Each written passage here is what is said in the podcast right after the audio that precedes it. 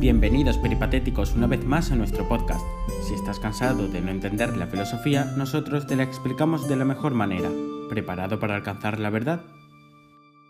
Hola a todos, me llamo Pablo Cano y hoy voy a hablaros sobre el contexto histórico, cultural y filosófico de René Descartes. Para ubicarnos más o menos voy a intentar explicaros en menos de 20 segundos quién era Descartes. Pues bien, Descartes era un filósofo francés del periodo del barroco del que ya hablaremos más tarde, que básicamente quiere buscar verdades certeras, verdades que sean incuestionables, como por ejemplo la de que 1 más 1 es 2. Para esto necesita de un método que parte de la autoconciencia, el clásico pienso, luego existo, del que seguro que habéis oído hablar. Pues bien, sabiendo a grandes rasgos quién es este filósofo y qué pretende, vamos a hablar sobre el contexto histórico en el que nuestro filósofo se sitúa. Descartes nace en un momento de gran inestabilidad política y social, causada principalmente por las frecuentes hambrunas y epidemias, y por las constantes guerras. También es importante mencionar que las monarquías del momento acaparaban muchísimo dinero, dinero que debería usarse precisamente para el beneficio público.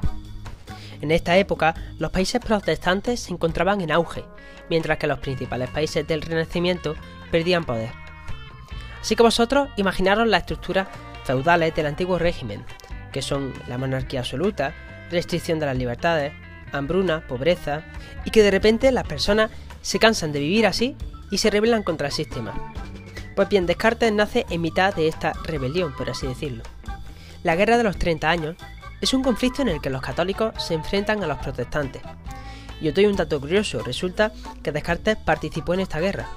Pero bueno, la Guerra de los 30 años es un conflicto en el que, como os he dicho antes, la estructura del antiguo régimen o feudalista son contrapuestas por el reformismo, es decir, por la gente que quería un cambio en su vida.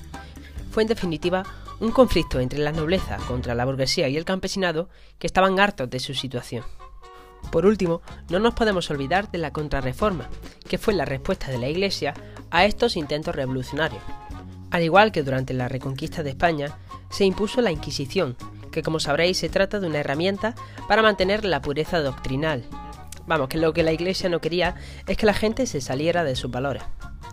Así que eso es todo sobre el contexto histórico. Vamos a pasar a continuación al contexto cultural de la obra de Descartes.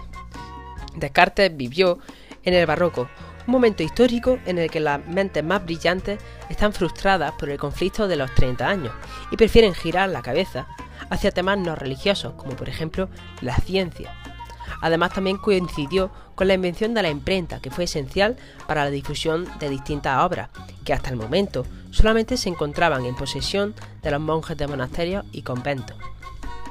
Como todos sabemos, Galileo fue condenado por la Iglesia por ir en contra de sus valores.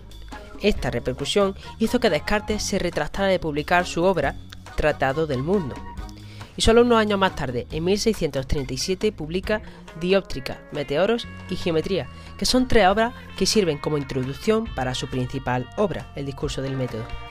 Sin embargo, el miedo a que la Iglesia censure su obra hace que la eh, publique de manera totalmente anónima.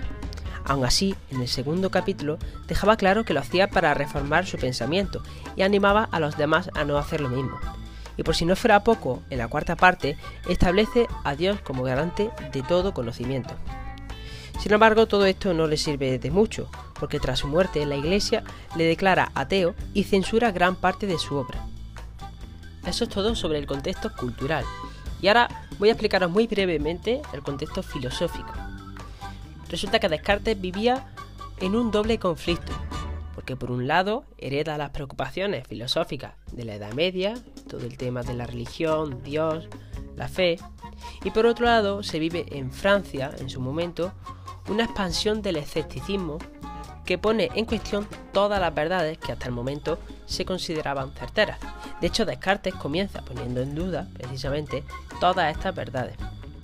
También se vivió un importante cambio en el pensamiento filosófico, pues si hasta el momento todo lo que estaba relacionado con Dios, la religión y la fe ocupaba el centro del pensamiento filosófico, ahora es el humano el que ocupa el centro del pensamiento filosófico. Vamos, como en la Grecia clásica. Esperamos que te haya servido y hayas aprendido algo nuevo. Nos vemos en la próxima. Mientras tanto, no te olvides de seguir filosofando por nosotros.